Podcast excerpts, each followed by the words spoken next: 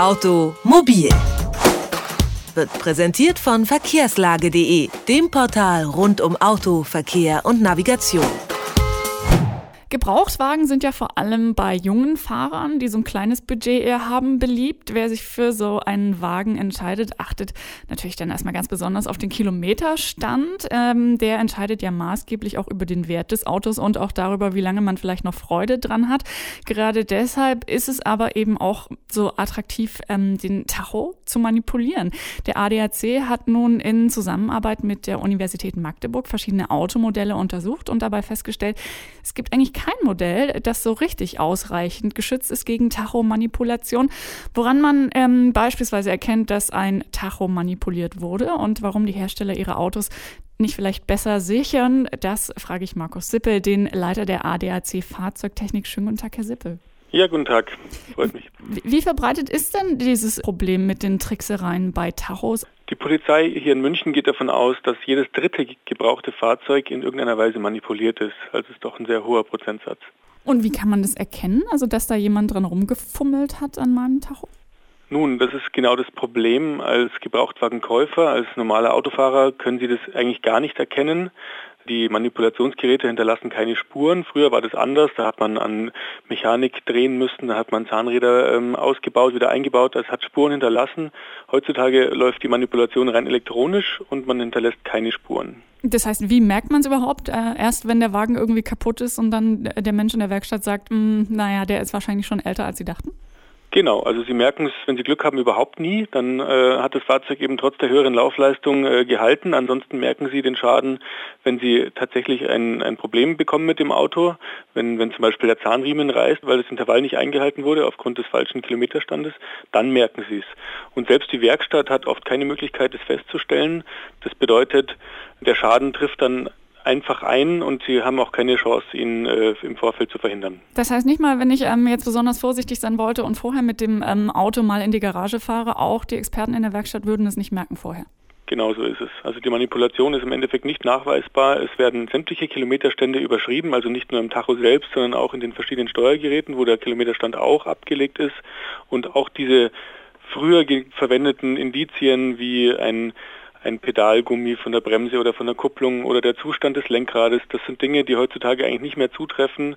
Solche Dinge lassen sich schnell austauschen und optisch schauen die Fahrzeuge in der Regel trotz hoher Laufleistung sehr, sehr gut aus, sodass es wirklich so gut wie unmöglich ist, die Manipulation festzustellen. Warum ist es denn so einfach, da zu tricksen? Also man würde ja denken, dass früher die alten Tachos, die dann wirklich noch mechanisch und mit Zahnrädchen oder wie auch immer äh, funktioniert haben, dass die leichter ähm, zu manipulieren gewesen sein müssen als das elektronisches äh, Gerät, das man jetzt in den Autos hatte.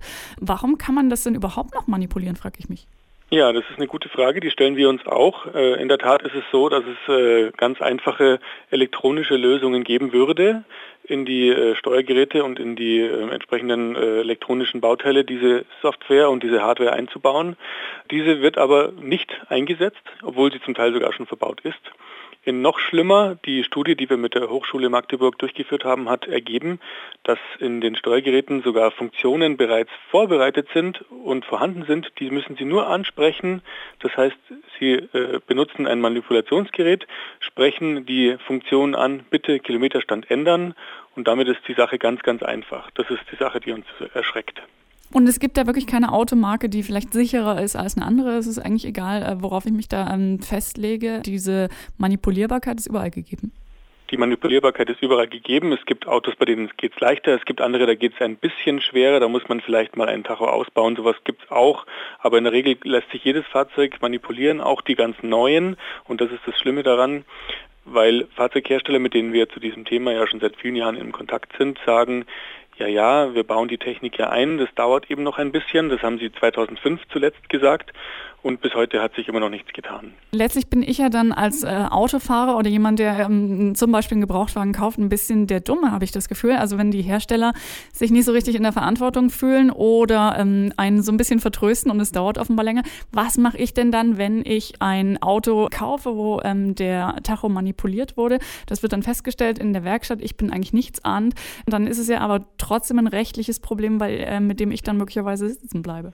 Wenn Sie den falschen Kilometerstand im Nachhinein tatsächlich feststellen. Das lässt sich ja zum Beispiel feststellen, wenn im Serviceheft Eintragungen vorhanden sind mit einem höheren Kilometerstand als dem, den sie am Fahrzeug haben. Solche Dinge passieren schon. Das sind natürlich Unsauberkeiten der Betrüger, sage ich mal. Ja, also wenn ein Betrüger nicht ordentlich arbeitet, schlampig arbeitet, dann hinterlässt er Spuren, die man dann äh, nachträglich feststellen kann. Dann haben sie natürlich schon die Möglichkeit, diese Straftat anzuzeigen bei der Polizei und wenn sie den entsprechenden Beweis führen können, dann muss der Gebrauchtwagenhändler das Fahrzeug zurücknehmen und ihnen den vollen Preis erstatten und bekommt natürlich dann selber äh, noch äh, Probleme mit dem Gesetz, ist ganz klar.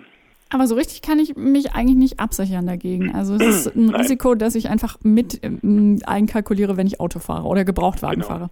Das ist genau der Grund, warum wir die Industrie ansprechen und sagen, sie müssen jetzt endlich was tun, weil der Gebrauchtwagenkäufer ist der Dumme, er hat letztlich keine Chance. Er kann einfach ein bisschen genauer hinschauen, er kann sich, er kann sich die Servicehefte angucken, er kann, wenn die Sachen irgendwo nicht hundertprozentig nachvollziehbar sind, am besten die Finger von dem Auto lassen, aber er hat sonst eigentlich keine Möglichkeit. Also, was haben wir äh, gelernt? Ähm, eigentlich sind Autohersteller, wären in der Pflicht, gegen Tachotricksereien vorzugehen. Der Autofahrer ist äh, letztlich der Dumme und kann nicht viel machen in der jetzigen Situation. Das jedenfalls sagt Markus Sippelleiter der ADAC Fahrzeugtechnik.